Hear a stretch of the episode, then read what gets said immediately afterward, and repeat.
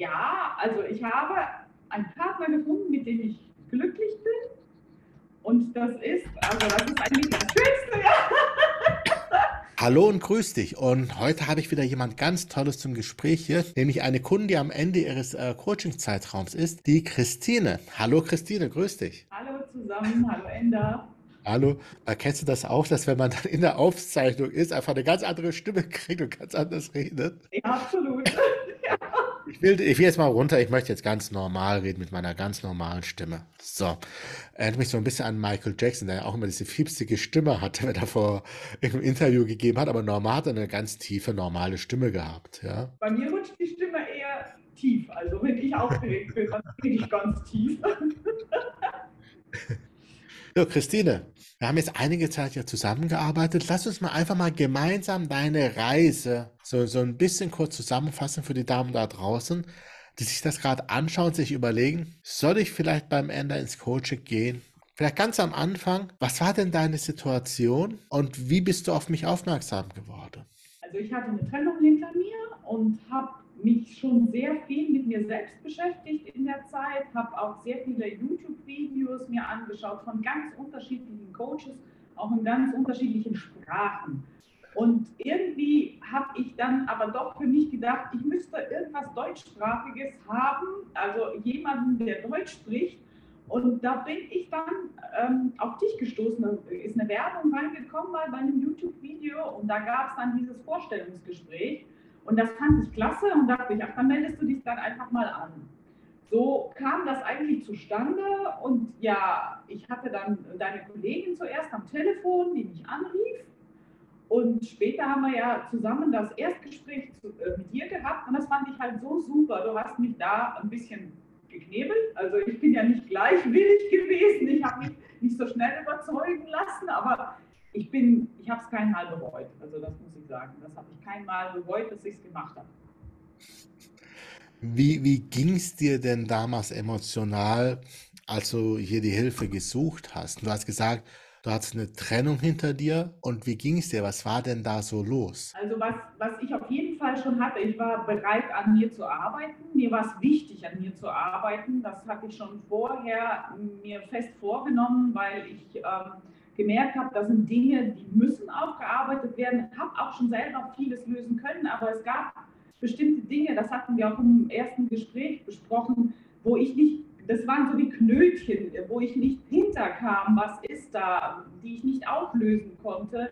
Äh, da fehlte mir einfach doch irgendwo jemand, der von der Seite mal auf mich schaut aber ich glaube, ich merke das auch im Gespräch mit meinen Freundinnen, wenn ich ihnen dieses Coaching äh, bewerbe oder sage, dass es toll ist, dieses Coaching.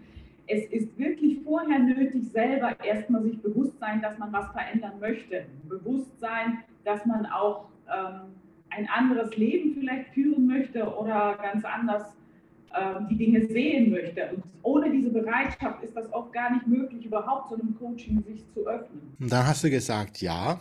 Dann hast du von mir alle möglichen Zugangsdaten gekriegt und so weiter. Und dann haben wir direkt losgelegt. Wie hat sich der Einstieg ins Coaching für dich angefühlt? Wie war das so bei den ersten Malen, als du dabei warst? Ich hatte, ich muss, ich muss sagen, ich hatte gar keine Schwierigkeiten. Ich fand das eigentlich sehr klasse, die Community gleich kennenzulernen, fühlte mich gleich sehr wohl und konnte auch mich gleich sehr öffnen. Wir hatten ja dann auch gleich zu Anfang mit dir, du hattest dann mit mir so, ein, ähm, so, ein, ja, so eine Meditation gemacht, die mir sehr gut getan hat, die mir sehr geholfen hat.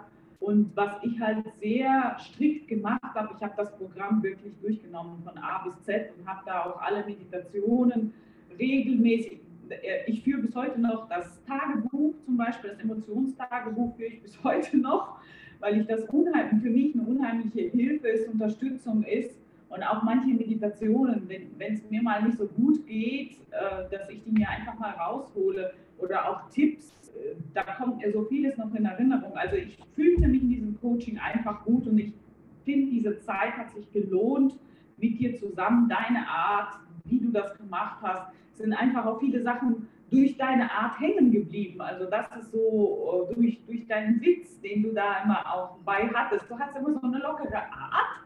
Also das hat mir immer gut gefallen. Ich finde sowieso, man nimmt ja manchmal das Leben zu ernst. Und das hilft mir bis heute noch, einfach entspannt zu sein und locker zu sein, selbst wenn es noch so eine scheiße Situation ist, Entschuldigung für den Ausdruck, dass man dann trotzdem total easy und mal die Sache von der lustigen Seite betrachten kann. Es ist oft notwendig, sich selber eine Situation nicht so ernst zu nehmen. Manchmal muss man schon und, und manchmal macht es Sinn, mal sogar eine Situation ein bisschen ins Lächerliche zu ziehen, so ein klein bisschen. Das hilft einem, die Perspektive ein bisschen zu ändern und die Welt ein bisschen anders wahrzunehmen, ähm, vor allem seine eigenen Themen. Wie hast du die? Ein großer Teil sind ja, also es gibt eine Menge vorproduzierten Content, den du kriegst. Ja? Viele Stunden Coachings aufgezeichnet und so weiter, die du aufgezeichnet dir anschauen kannst. Übungen, Erklärungen und gleichzeitig noch die Live-Events, aktuell zweimal die Woche, wo wir intensiv arbeiten. Wie hast du diese beiden Sachen denn empfunden? Die vorproduzierten Sachen und die Live-Komponenten? Ich persönlich fand wichtig dieses parallele Arbeiten äh, ganz wichtig. Also ich fände ich fand die Live-Coachings halt sehr, sehr lehrsam, aber ich glaube, vieles hätte ich nicht verstanden, wenn ich nicht die, die Vorarbeit in dem, in dem vorgefertigten Content nicht gemacht hätte. Wenn ich das nicht vorher, die Übungen schon, weil ich hätte oft nicht verstanden, worum es geht. Klar, man hat das trotzdem manchmal nicht verstanden, weil man ja nicht immer so weit war, wie die Live-Coachings waren. Aber dennoch war dieses Zusammenspiel unheimlich wichtig, um da so besseren Begriff und besseres Verständnis für uns zu haben. Aber die Live-Coachings war das Highlight, das muss ich schon dazu sagen. Es war einfach toll, auch mit auf die Reise anderer zu gehen. Also bei den ganzen äh, Meditationen für andere oder auch bei den Tipps, die du gegeben hast. Da konnte man schon viele Fragen für sich lösen, weil die Fragen oder die Themen sind ja doch oft ähnlich und auch wenn es nicht hundertprozentig so äh, gleich immer zutrifft, aber man kann für sich, wenn man genau zugehört hat, eigentlich immer so etwas herausziehen. Ich konnte eigentlich aus jedem Live-Coaching, ich weiß nicht, ob ich, ich habe vielleicht mal eins oder zwei ausgesetzt, ich habe sonst alle Live-Coachings mitgemacht, weil ich fand es sehr, sehr wichtig, dass man da wirklich kontinuierlich dabei war. Aber wie gesagt, ich fand schon auch diesen Tipp von dir immer wieder äh, abzuarbeiten, die ganzen Lektionen die waren wirklich sinnvoll. Das hat Sinn gemacht, aufzustellen, seinen Avatar aufzustellen, zum Beispiel, also sein Traummann, wie er auszusehen hat, weil das bleibt nachher so für immer bei einem stecken, weil man weiß dann, was man möchte. Also man kann es besser fassen, was man möchte. Viele sagen, sie wissen, was sie möchten. Ich dachte auch, ich weiß was. Aber es ist so im Endeffekt, das so zu konkretisieren, so wichtig nachher. Äh, dass man wirklich, worauf kommt es an bei einem Menschen? Ähm, was sucht man in einem Menschen? Das bezieht sich nachher auf alle Ebenen, auf Freundschaften. Ich finde, dass bei mir äh, hat das auch berufsmäßig sehr viel zu tun. Ich arbeite sehr viel mit Menschen. Selbst da merke ich immer wieder, ich beurteile Menschen jetzt ganz anders. Ich beurteile sie nicht nach bestimmten Kriterien, also äußerlich fallen fast alles sowieso bei mir weg. Es ist immer eher das Innere. Und selbst wenn ein Mensch mir wütend oft entgegentritt, weiß ich, dass die Wut nicht der Vordergrund des Menschen ist. Und das, das hilft so viel, dass ich auch in meinem Beruf das sehr erfolgreich nutzen kann. Was hat sich denn in deinem Leben jetzt durch das Coaching verändert? Sehr, sehr vieles. also einmal. Ja, nur die Highlights. also ich kann sagen, ähm, ich kann viele Situationen viel besser meistern. Also zum Beispiel, ich hatte früher oft Durchhänger. Ähm, und zwar, ich war schon immer eigentlich lebensfroher Typ, aber ich hatte Durchhänger, ich hatte äh, doch sehr stark auch mit Einsamkeit zu tun. Und ähm, das, das muss ich sagen, das ändert sich auch nicht mit einer Partnerschaft. Das ist was, wahrscheinlich auch eine Illusion vieler Frauen. Also diese Einsamkeitsstunden ändern sich nicht, wenn man nicht geschafft hat, sie für sich zu füllen. Wenn man nicht weiß, wie man die Stunden zum Beispiel füllt. Und mittlerweile bin ich so in der Routine, dass mir das nichts ausmacht, auch längere Zeit alleine zu sein, auch längere Zeit, ähm, auch, ich konnte immer auch gut alleine sein, aber es gab eben immer diese, diese Wellen, wo man im Tief war. Und die habe ich jetzt so gut wie gar nicht mehr. Ich schaffe das immer, dass ich dann irgendwie mich anderweitig beschäftige und meine gute Laune nicht sinkt. Und das merken mein, mein, mein, meine, mein Umfeld, das wird mir immer wieder gesagt, dass diese, gute Laune einfach ausgestrahlt wird. Das ist, man selber merkt das ja gar nicht so. Ich komme ins Büro und dann sagen meine Kollegen, ach, die Sonne kommt wieder rein. So, das ist also deine Lebensqualität hat sich massiv verbessert. Ja, ja, absolut, absolut. Für mich selbst definitiv. Und was hat sich getan in Bezug auf Männer in deinem Leben? Ähm, ja, also ich habe einen Partner gefunden, mit dem ich glücklich bin. Und das ist, also das ist eigentlich das Schönste, ja. Aber es ist eben so, dass ich glaube, ohne mein Wissen würde ich das nicht hinbekommen, weil äh, das Leben hat ja nun mal Höhen und Tiefen. Und gerade in so Situationen, wo es dann schwer war, da hat sich das Coaching wirklich bewährt. Ne? Wenn es schön leicht ist, dann ist es ja für alle schön, aber gerade wenn es dann mal kompliziert wird und wenn die Lage nicht so eindeutig ist, zum Beispiel die Ruhe zu bewahren. Das war also einfach mal abzuwarten äh, und nicht gleich in Panik zu geraten. Also selber, wenn irgendwas nicht so läuft, wie man sich das vorstellt. Und das kann ich ganz gut, dass ich dann auch wirklich jetzt wieder, ich auch kann auch gut schlafen. Früher konnte ich nicht mal gut schlafen. Das, wenn ich dann irgendwie in Panik war, dann war die Nacht gelaufen. Das kann ich jetzt ganz gut. Das heißt, wie du sagst, Panikanfälle sind weg, Schlafqualität hat sich verbessert, du bist viel, viel glücklicher im Leben und du hast eine tolle Partnerschaft. Ja, ja. Und ich mache ganz viele Dinge für mich, die ich vorher nicht gemacht habe. Selbst ich habe mir eine Musikanlage angeschafft, habe mir einen Plattenspieler angeschafft. Also ich habe mir Sachen angeschafft, die ich früher nie gedacht hätte, dass ich da Interesse zu habe. Aber ich beschäftige jetzt mich mit ganz, also mein, ich sag mal so, mein Sichtfeld ist viel größer geworden an Dingen, die schön sind, die ich machen kann, die mir Spaß machen. Ich singe viel, ne? also das ist ganz großartig, was mir durch das Coaching eröffnet wurde. Einfach weil ich selber diese Dinge nicht gesehen habe. Ich habe sie vorher nicht gesehen, dass das auch etwas ist für mich. Ich dachte, das ist für mich. Oh, da hat es gerade bei mir Ring gemacht, weil ich denke auch immer wieder über einen Plattenspieler nach. Weil dieses okay. Wirklich anfassen, die Platte in der Hand haben, die Nadel drauflegen, dieser gesamte Vorgang, das ist ja fast wie eine Teezeremonie. Ja, und dann dieses Absolut. Knistern. Das, allein schon das Rausheben der Platte, wie man sie hält, wie man sie da reinsetzt, vorsichtig. Und dann, und stell dir vor, ich war gestern, war ich ich glaube, vier Stunden auf einem Flohmarkt und habe an allen Schallplattenständen mich hingestellt und Stunden gesucht nach tollen Platten. Und das ist ganz interessant. Da hat man dann auf einmal Leute gesehen, die auch durch den Trödelmarkt gehen und nicht irgendeinen Ramsch suchen, sondern eben gerade solche Schätzchen suchen. Und das war ganz witzig. Ich habe auch Bekanntschaften gemacht mit Leuten, also mit, auch mit Männern, die auch Schallplattenspieler haben. Das war witzig. Ich fand das so, so und die waren total erstaunt, dass eine Frau sich für sowas interessiert. Aber ja. Aber das ist genau das, worauf ich abziele, zum Beispiel bei der Löffelübung die Sachen machen, die man sowieso machen will, weil du dadurch, also die Sachen machen, von denen man, die man träumt, die man machen will, die man sich sonst vielleicht, man vielleicht sagt später oder so. Ähm, und durch das Erfüllen dieser Träume, bei dir der Plattenspieler, kommt man in Kontakt zu Menschen, die ähnliche Sichtweisen haben, ähnliche Interessen haben. Und da fällt das Connecten viel, viel, viel einfacher. Als irgendwo auf einer blöden Single-Party, wo Leute so zusammengewürfelt sind, wo du den äh, Bauarbeiter neben dem Akademiker hast und je nachdem, worauf du stehst, kannst du äh, an den Falschen geraten. Es ist keine Vorauswahl da. Aber jetzt zum Beispiel an Plattenständen, wenn das so eine Sache ist, die du schon immer machen wolltest, bei mir, bei Buchläden, vielleicht Antiquariatsbuchläden, ja. Ähm, ich habe früher Frauen sehr gerne in Buchläden kennengelernt. Eher mein Ding als Clubs. Auch wenn ich gut tanzen konnte, ja, und Spaß haben konnte, vor allem wenn 80-Musik da war, da habe ich schon die Blicke angezogen. gestern habe ich ganz viele verliebte Blicke abgekriegt von Frauen.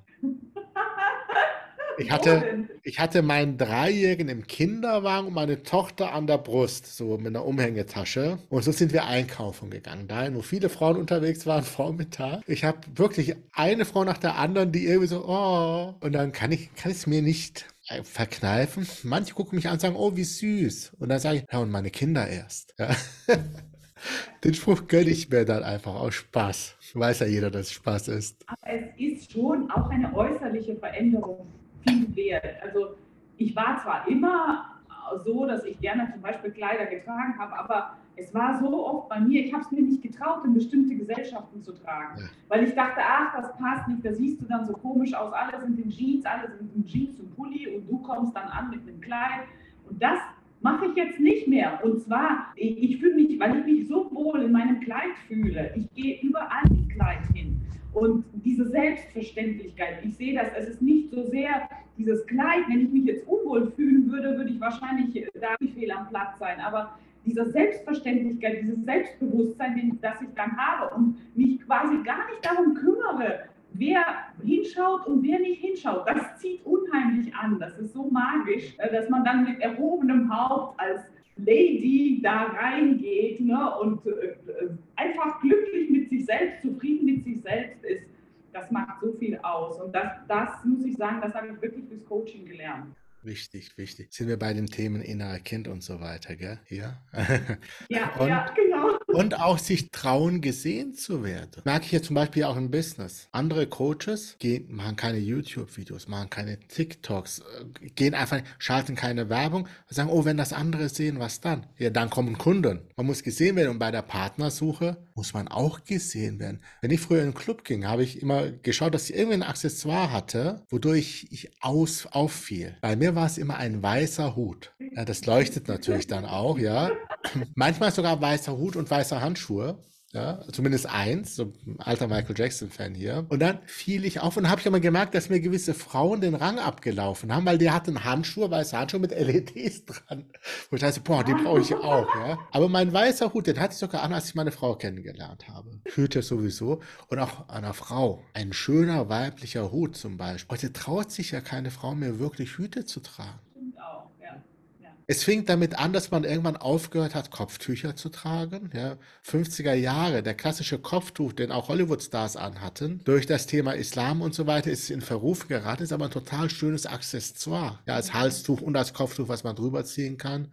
Aber auch die klassischen Hüte. Wenn heute eine Frau einfach nur ein Kleid anzieht und vielleicht was aufsetzt, irgendeine Form von Hut, was ihr gefällt, und dann auch noch weiß, wie man sich ein bisschen bewegt. Sie kriegt genau. neidische Blicke, Blicke von den Männern, die wollen sie kennenlernen. So eine Frau wird auch von niemandem dumm angemacht. Nee. Weil man Klasse zeigt, ja. Und man kriegt hasserfüllte Blicke von anderen Frauen. Weil ja, diese Frau sich traut, sich okay, weiblich da anzuziehen. Ich, da habe ich tatsächlich auch meine Erfahrungen mit. Ja, das, ja, das passt vielen Frauen nicht. Ja. Oder ich habe dann auch schon mal gesagt, naja, also äh, das finde ich jetzt ein bisschen übertrieben, sich so anzuziehen. Da habe ich gesagt, naja, ich fühle mich darin wohl. Also ich fühle mich darin wohl und gut und sage ich, das ist doch für mich das Wichtigste, dass es mir gut geht. Ja, aber guck mal, Christina, warum, äh, warum verteidigst du dich da überhaupt? Wenn jemand sagt, äh, ja, das finde ich jetzt aber übertrieben, dann würde ich einfach sagen, okay, du musst ja, verteidigen an der Stelle. Ja? ja? Es darf für dich einfach selbstverständlich sein. Mhm. Das bist du. Du zeigst dich, wie du dich innerlich fühlst und du ziehst dich so an, wie du dich wohlfühlst in einem gesetzlichen Rahmen. Wenn du dann wirklich ausstrahlst, wer du bist, was du bist, von innen nach außen zeigst, wer du bist, erst dann können doch andere Menschen dein Ich erkennen. Wenn du dich stattdessen allerdings in die Uniformität begibst, aussiehst wie jeder andere und eigentlich heute sogar aussiehst wie ein Mann. Ja, ja das, das stimmt. Also mein Freund, der mag das super gerne, wenn ich kleide. Der mag mich überhaupt nicht in Hose. Ne? Der mag mich überhaupt nicht. Männer wollen Frauen. Frauen wollen Männer. Einfach ist es oft. Bisschen in die Klischees, bisschen in die Vergangenheit zu gucken. Denn das ist das, wie Männer und Frauen ja programmiert wurden. Ich meine, wenn man eine Umfrage macht, was macht einen Mann aus? Egal ob man Männer oder Frauen fragt, es sind die gleichen Antworten, die kommen. Er braucht ein Ziel im Leben. Er soll groß und stark sein. Er soll eine gewisse Position haben. Er soll seine Familie ernähren können. Er soll zur Not seine Familie auch mit Gewalt verteidigen können. Und noch mehr Sachen, die werden einfach so genannt. Ob das jetzt etwas ist, was ein Mann natürlich in sich drin hat oder inwieweit es durch die Gesellschaft programmiert wurde, lasse ich mal außen vor. Da kann man wunderbar drüber diskutieren. Das Wichtige ist, es ist das Programm, was wir im Kopf haben. Es macht dann keinen Sinn, wenn ich, wenn ich zum Beispiel als Mann, der so erzogen wurde, sage, nein, ich möchte jetzt aber nicht gesellschaftskonform sein und werde absichtlich ein totalen Weichei. Und ich sagte, als Weichei war ich noch unglücklicher. Ja?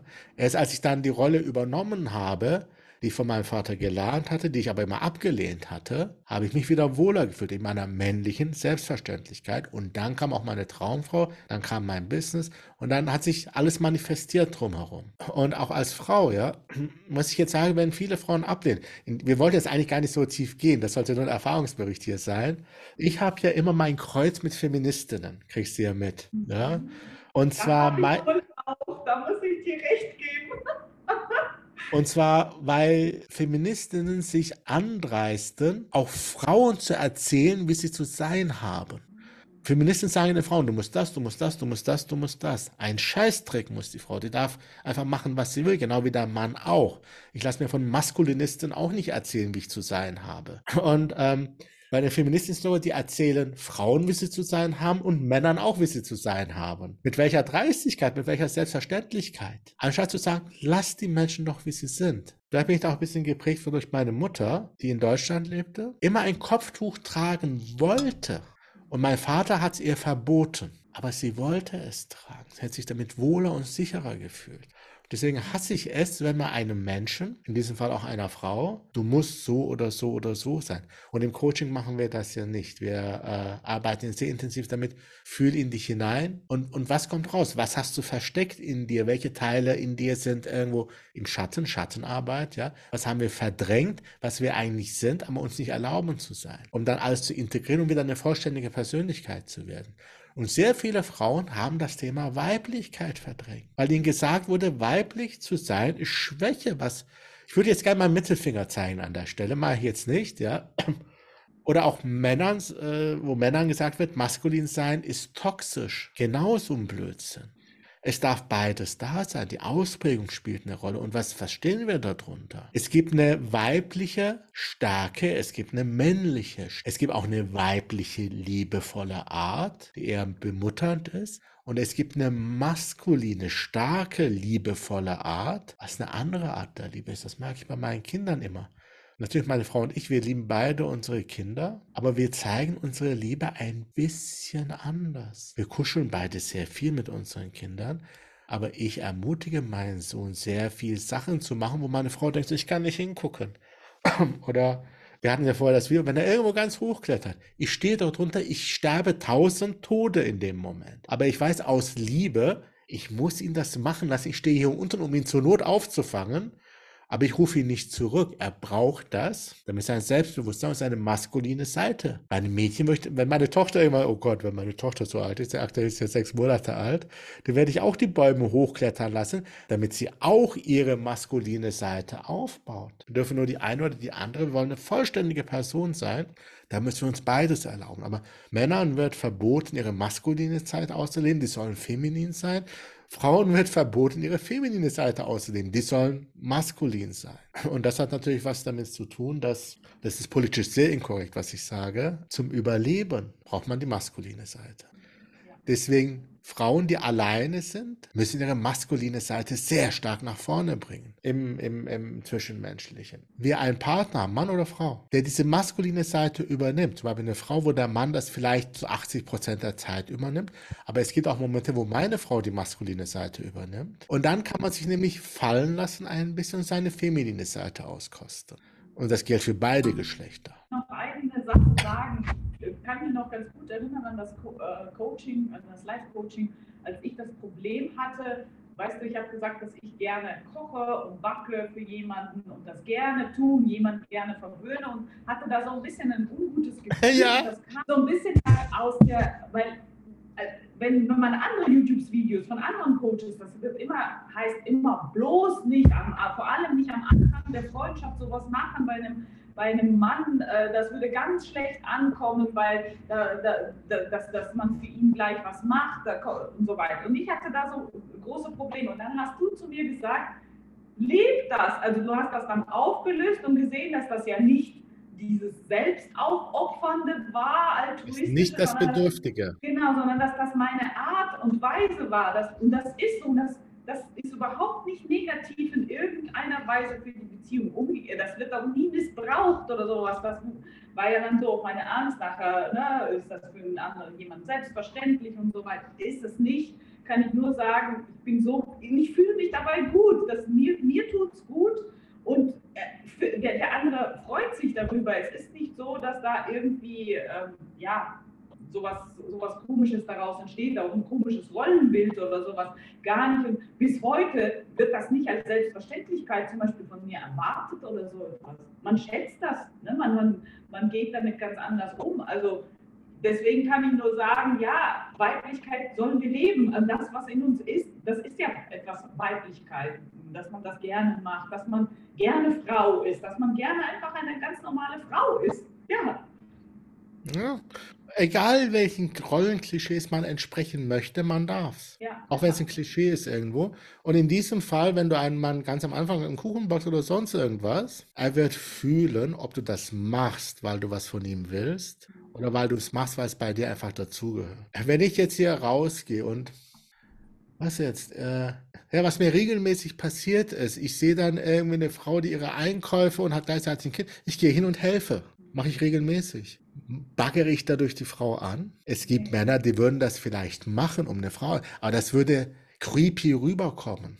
Also, genauso wie ich, wo wir gerade von einem Kleid angesprochen haben. Ich weiß noch, wie ich im Supermarkt auf dem Parkplatz war und dann kam eine Frau in einem total schönen so äh, Sommerkleid an, was auch tiefe Einblicke hinterließ. Sie hatte auch einen Strohhut an und eine Sonnenbrille und strahlte und nicht so quer über den Parkplatz. Es ist so schön, eine Frau bei dem Wetter so gut gelaunt in einem tollen Kleid zu sehen, das öffnet direkt mein Herz. Sie hat Danke gesagt und ich habe mich habe meine Sachen weitergemacht. Ich war vergeben, ich habe kein Interesse. Genauso wie ich hier im, im Supermarkt, hier im Supermarkt hier direkt gegenüber. Eine Verkäuferin ging an mir vorbei, so voll beladen. Da habe ich da nicht eingegriffen, aber ich, ich habe einfach, hey, die, die Brille steht Ihnen so ausgezeichnet. Die hatte so eine größere Budget Bardot-Brille. Die Frau lächelt mich heute noch an. Und als ich jetzt gesagt habe, ich hatte ein Kind im Kinderwagen und so weiter, Ehering, alles gut, ja. Das kommt aus einer Selbstverständlichkeit. Und aus Selbstverständlichkeit in eine Rolle zu gehen, die dem eigenen Geschlecht irgendwo entspricht und dem eigenen Selbstbild, was man eigentlich haben möchte, und einem anderen Menschen eine Freude zu machen, davon brauchen wir mehr in der Welt. Und das sind die Menschen, die auffallen. Das sind die Menschen, in die man sich verliebt. Nicht, nicht der graue, nicht die grauen Männer von MoMA, also nicht, nicht das, wo alle auf einmal gleich im Gleichschritt sind und das macht man nicht, das macht man nicht, das macht politisch korrekt. Und ähm, nein, ich gucke nicht hin, nein, ähm, die Gesellschaft trennt Mann und Frau so sehr voneinander inzwischen. Alles wird als übergriffig angesehen, dass Männer sich nicht mehr trauen, Frauen anzusprechen. Frauen trauen sich sowieso nicht, Männer anzusprechen, geschweige denn mal ein Signal rüberzukommen zu lassen. Ja, das sieht ja immer so aus. und dann nachher wird dann äh, so beschwert, er, er, er, hat mich nicht angesprochen. Was hast du denn gemacht? Hey, ich habe doch schon geguckt für eine Drittelsekunde. Ich meine, man muss dazu sagen, aus meiner Arbeit muss ich sagen, es gibt sehr viele Faktoren, warum Männer Angst vor Frauen haben. Es gibt ja noch ganz, ganz viele Faktoren, die tatsächlich für Männer, besonders bei uns hier im Lande mit der Rechtslage, ähm, das Leben ja. nicht unbedingt leicht machen. Also Frauen haben hier schon, also das ist jetzt auch, wahrscheinlich würden mich Frauen jetzt auch dafür hassen, aber ich, ich würde mal behaupten, dass Frauen viel mehr Rechte haben in Deutschland als Männer gefühlt ist das einfach so, die Behörden sind meistens immer auf der Seite der Frauen. Also das ist meine Wahrnehmung. Sagen wir es mal so, rechtemäßig sind sie identisch. Ein bisschen weiter oben, weil es gibt ja Frauenförderung. Also ich weiß noch, wie ich mich als Doktorand an irgendeinem Max-Planck-Institut, glaube ich, war es, für eine Doktorandenstelle beworben hatte. Ist jetzt sehr lange her. Und dann bekam ich einen Brief zurück, dass sie meine Bewerbung leider ablehnen müssen, dass sich auch Frauen auf die Stelle beworben haben. Heute könnte man das anfechten, ja. Aber, ähm, und wahrscheinlich spielt er da im Hintergrund, wahrscheinlich, wenn solche Stellen ausgeschrieben werden, hat man ja schon eine Person im Kopf, für die das ausgeschrieben wird, ja. Da ist man ein bisschen, bisschen weiter oben, aber man kriegt eh nie 50-50 genau hin. Eines der Geschlechter wird immer ein bisschen weiter oben sein. Es wird immer Fluktuationen geben. Das ist das eine, das Rechtliche. Dann, was aber die gesellschaftlichen Privilegien betrifft, und das ist auch natürlich, Frauen sind das wertvollere Geschlecht. Gesellschaftlich ja, ist das so. Ja, das, ich will das jetzt auch gar nicht, nicht, also ich meine, das ist ja ein riesen Diskussionsthema, aber ich habe halt jetzt, also ich denke auch besonders, das betrifft wahrscheinlich auch weniger jüngere Männer als so in unserem, also in meinem Alter, ne, die schon eine Vergangenheit hinter sich haben und ähm, gerade Thema ähm, Unterhaltsleistungen, also ich stoße da auf immense Ungerechtigkeit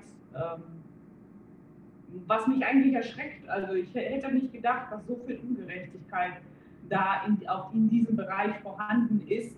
Und es ist manchmal unzumutbar. Man sagt dann, man verweist ja immer dann die Männer und sagt, ja, dann holt euch Rechtsbeistand beim Rechtsanwalt. Die sind aber auch nicht leistungsfähig, um, um den sich überhaupt zu leisten. Da fängt das Problem an. Man lässt denen kaum das Minimum. Also es ist, es ist wirklich, also ich will da mich jetzt auch nicht hineinsteigern, aber ich finde es sehr, sehr, da, dieses Thema ist wirklich nicht unbedingt gerecht, gerecht aufgeteilt in unserem Gesetz. Aber als selber betroffener Mann, die Tendenzen sind in der Richtung, dass Männer auch mehr gesehen werden, verändern sich ganz, ganz, ganz langsam. Ja, vor 20 ja, Jahren war es ganz anders. Ist sehr, ich meine, man hat jetzt, also ich äh, den Selbstbehalt ja erhöht, neuerdings seit diesem Jahr. Ich bin, da, ich bin da ziemlich tief in der Geschichte. Einen einzigen Verein, einen gemeinnützigen Verein, der auch mit einem Kostenbeitrag verbunden ist, der für die Rechte der Unterhaltspflichtigen einsteht. Es gibt sonst gar keine Einrichtung, keine Beratungsstelle oder sonst etwas, wobei die Jugendämter verpflichtet wären, die Männer zu beraten, was sie aber nicht tun. Die, die beraten die männliche Seite nicht, nicht wirklich ausführlich zumindest. Ich will jetzt nicht sagen gar nicht, aber viel zu gering. Ich übe da große Kritik dran, weil ich, ich habe so viele Fälle, die gerade das, also das ist ein Thema, was sehr weitläufig ist. Da muss noch viel, viel geschehen. Es ist, du ja. hast recht, es langsam passiert was, aber es, dieses Umdenken ist so langsam, so langsam. Und vor allem ist dieses Denken ja an sich frauenfeindlich. Denn es sieht die Frau als benachteiligt und ähm, nicht arbeitsfähig und so weiter und deswegen muss der Mann weiterhin für sie bezahlen und so weiter und so fort. Ähm, also die Frau wird an der Stelle ein bisschen getätschelt, weil man es ihr nicht zutraut. Mhm, ja, ja, das ist noch genau. 50er-Jahre-Bild, auch noch dieses Bild, der Mann ist der Alleinverdiener. Äh, das Bild dahinter ist ja, der Mann als Alleinverdiener, die Frau hat sich ihm ganz hingegeben, hat ihm Kinder geschenkt, die sie nachher wieder mitnimmt, aber ist was anderes, mhm. ja. Und dann hat der Mann Jüngere gefunden und ist weg. Und ist deswegen schuld und jetzt muss er bestraft werden. Das ist ja die Sichtweise darauf. Wo das die ist Ellen das Problem, aber oft ist es so, dass die Frauen fremdgegangen sind und verlassen haben, die Männer. Also ich habe jetzt ganz viele Fälle, wo das genau ja. andersrum ist. Also ich persönlich bin ein großer Verfechter vom Wechselmodell, weil dann würden ja die Unterhaltskosten wegfallen und da sind die Männer auch im Nachteil, wenn man wenigstens das gerechterweise behandeln würde und sagen würde, weil die Männer wollen für ihre Kinder sorgen. Ich erlebe das, das ist nicht wahr. Die Männer wollen ihre, die lieben ihre Kinder. So viele Männer würden dieses Wechselmodell machen, aber da sind dann die Frauen, die ihre, ihren, ihre, Eifersucht, ich weiß nicht was auch immer, an den Männern ausspielen und das Wechselmodell. Kann ich dir als Betroffener sagen, ich habe damals das Wechselmodell eingeklagt. Solange die Mutter nicht zustimmt, ist das nicht möglich. Das Kind kommt zur Mutter. Plus, ich durfte sogar die Anwaltskosten der Gegenseite bezahlen. Also ich habe noch mal eins auf den Deckel gekriegt dafür. Ja, ja, ja. Trotzdem bin ich froh, dass ich gemacht habe, weil ich kann immer sagen, das ja. ist deinem Sohn gegenüber, dass du dem sagen kannst, ja, ich habe es versucht. Ich meine, ich verstehe schon die Schwierigkeit, wenn man nicht am gleichen Ort wohnt. So ein Wechselmodell ist dann nicht immer so einfach für das Kind. Ne? Also je nachdem, wenn der aber es gibt für alles eine Lösung. Ich hätte ja da gewohnt, ich bin erst später weggezogen. Jetzt kommen wir sehr in die privaten Sachen, aber, sehr, ja. aber passt ja auch ins Gespräch. Äh, man lernt ja meine Teilnehmer und mich hier auch kennen. Aber es gibt da so vieles, auch diese, diese Bindung zwischen Vater und Kindern, was total unterschätzt wird. Mhm, mhm. Plus, ich suche noch nach den Quellen, ich bin da gerade in der Forschung, aber so, man sagt so um die 80 bis 85 Prozent der im Jugendgefängnis sitzenden Kinder mhm. und Jugendlichen wurden von alleinerziehenden Müttern äh, erzogen. Oh, Enda, wenn du da Ergebnisse hast, also ich wäre da sehr, sehr dankbar, wenn du was hättest. Ich, ich habe so eine Idee, ähm, so ein Projekt zu starten für Väter. Also nicht für, für gerade für unterhaltspflichtige Väter, weil ich merke, erstmal wissen die oft überhaupt nicht, dass die Anrechte haben, dass die äh, eine Vaterschaft, zum Teil fängt es ja schon an, dass viele gar nicht wissen, dass sie eine Vaterschaftsanerkennung machen müssen, dass sie genauso die, die Sorgerechtsanerkennung machen müssen und so weiter. Ne? Da, da gibt es ganz viele großen Bedarf an Aufklärung und meine Idee ist in irgendeiner Weise so ein Projekt zu machen, was halt ähm, den Vätern, die da Ort halt sind, eine Anlaufstelle bietet, wo man eine vernünftige Beratung bekommt, wo man vernünftig Auskunft, weil die wissen ja gar nicht, warum müssen sie das leisten, warum müssen sie die Unterhalts, wenigstens die Rechtslage denen zu erklären, das macht sich ja schon keiner nicht die Mühe, die Rechtslage den Leuten zu erklären. Die kriegen nur immer Forderungen. Ja, warum? Warum kriegen sie so eine Forderung? Wie setzt die sich zusammen? Keiner erklärt ihnen das. Für mich ist das so No-Go. Ich finde, jeder Mensch hat ein Recht zu wissen, wenn ich irgendwas leisten muss. Ja, aber ich muss da irgendwie eine Grundlage für haben, eine rechtliche. Ich muss das verstehen. Es ist doch schon alleine von unserem ganz logischen, für mich mit Menschenrecht zu tun, wenn ich etwas zu, zu leisten habe, dann muss ich das verstehen. Wenn ich etwas nicht verstehe, wie, wie kann ich etwas leisten? Und was ich da gerne ergänzen möchte, für alle Frauen, die jetzt hier vielleicht gerade im Dreieck springen, wenn man als Frau eine Partnerschaft möchte mit einem tollen Mann, dann sollte man Männer auch respektieren, genauso wie man von dem Mann erwartet, dass er Frauen mhm. Wenn dann aber ja. der Mindset, das Mindset ist, ja, die Männer sind Arschlöcher und die haben das so verdient. Oder, wenn da schon das Mindset davor ist, das fühlt der Mann und geht diesen Frauen mhm. aus dem Weg, wenn er halbwegs schlau ist und halbwegs sensibel. Äh, ich zum Beispiel habe es dann sehr deutlich gemerkt bei Frauen. Äh, wenn die nur so, so eine leicht männerfeindliche Tendenz im Kopf hatten, ich gehe doch nicht mit meinem Feind ins Bett. Ja? Ich fange mhm. doch mit meinem Feind keine Beziehung an. Wenn, wenn, wenn man im Herzen als Frau keine Liebe für Männer hat, als Mann im Herzen keine Liebe für Frauen hat, ist man für eine Partnerschaft nicht geeignet in dem Moment. Mhm. Und genau jetzt dieser, diese Punkte, die wir gerade ansprechen, wo die Gesellschaft Männer und Frauen aufeinander hetzt. Wenn man da sich mitziehen lässt, und ich war ein Mann, äh, der sich in die andere Richtung hat mitziehen lassen damals. Mhm. Du merkst, ich bin jetzt ganz schön zurückgerudert und versuche in der Mitte zu sein. Dann klappt das mit einer Partnerschaft und Liebe nicht, weil man wird bei dem anderen immer den Täter sehen. Absolut, ja. So, an all die jetzt zuschauen, die Christine war hier aus der Leitung geflogen, deswegen setzen wir nochmal neu an. Wir haben zwischendurch jetzt nochmal eine, mindestens eine halbe Stunde gequatscht, äh, sodass wir auch nicht mehr genau wissen, wo der Faden ist. Deswegen fangen wir, äh, nee, nicht nochmal von vorne an, sondern setzen einfach frisch auf. Wir haben darüber gesprochen, was das Coaching der Christine alles gebracht hat. Und kommen jetzt einfach langsam zum Abschluss. Mich würde einfach interessieren, Christine, wem würdest du denn äh, dieses Coaching-Programm, wer sollte da unbedingt rein? Wir haben schon mitgekriegt, du empfiehlst es deinen Freundinnen. Aber ja. wem würdest du es empfehlen? Also tatsächlich finde ich das Coaching super, eigentlich für jedermann, ob es um eine Beziehung geht oder ob es um generell um so ein gesundes Selbstbewusstsein zu bekommen. Also wenn jemand auch sagt, das ist jetzt für mich nicht relevant wegen Beziehung, aber alleine um so ein gesundes Selbstbewusstsein zu bekommen, ist das wunderbar geeignet persönlich finde immer wichtig, dass man sich vorher vorbereitet. Also ich schicke sehr gerne auch die Videos, die ich vom Ende bekomme, rum an meine Freundinnen, um sie so ein bisschen vorzubereiten, weil dafür muss ich öffnen. Aber generell das Coaching geeignet für jeden, der einfach auch mehr zu sich steht, selbstbewusster durch die Welt geht, offen, sich auch öffnen für Neues, sich mehr und so, so dem grauen Alltag alleine zu entfliehen, ist das wunderbar, das Coaching. Das hilft. Blickfeld, man sieht auf einmal Dinge, die man vorher nicht gesehen hat. Ich möchte noch eine Sache ergänzen. Ähm, du bist ja jetzt in einer glücklichen Partnerschaft. Wir haben viele Frauen, die in glücklichen Partnerschaften sind im Coaching. Und ich sage immer, die Arbeit fängt eigentlich erst dann an, wenn der Partner da ist. Deswegen, wir machen es nicht wie im Hollywood-Film, so kurz und dann Ausblende und Coaching fertig, sondern dann fängt die Arbeit erst an, wenn der Partner da ist, die wir coachen. Beziehungsweise Paare heißt, ich coache dann die Frauen, die in einer Partnerschaft sind. Die sind weiter hier dabei, die geben ihre Erfahrungen weiter. Und da ich ja selber glücklich verheiratet helfe ich da auch immer noch mit, mit der Sicht eines Mannes und den Mann in der Beziehung besser verstehen. Denn der Mann in der Beziehung ist wieder was anderes als der Single-Mann, den man kennenlernt. Mhm. Ja, muss man nochmal umdenken und schauen, wie man das hinkriegt. Und viele Tipps, die ich für die Kennenlernphase gebe, haben in der Beziehung nichts mehr zu suchen. Mhm. Viele Tipps, die ich den Frauen in der Beziehung gebe, haben in der Kennenlernphase nichts zu suchen. Ja, und da begleiten wir einfach weiter und wir haben Frauen, die sind jetzt seit vier, fünf Jahren dabei in der Weiterbetreuung und einige glücklich verheiratet. Ja, vor kurzem wurde das vierte Kind geboren im Coaching. Ja.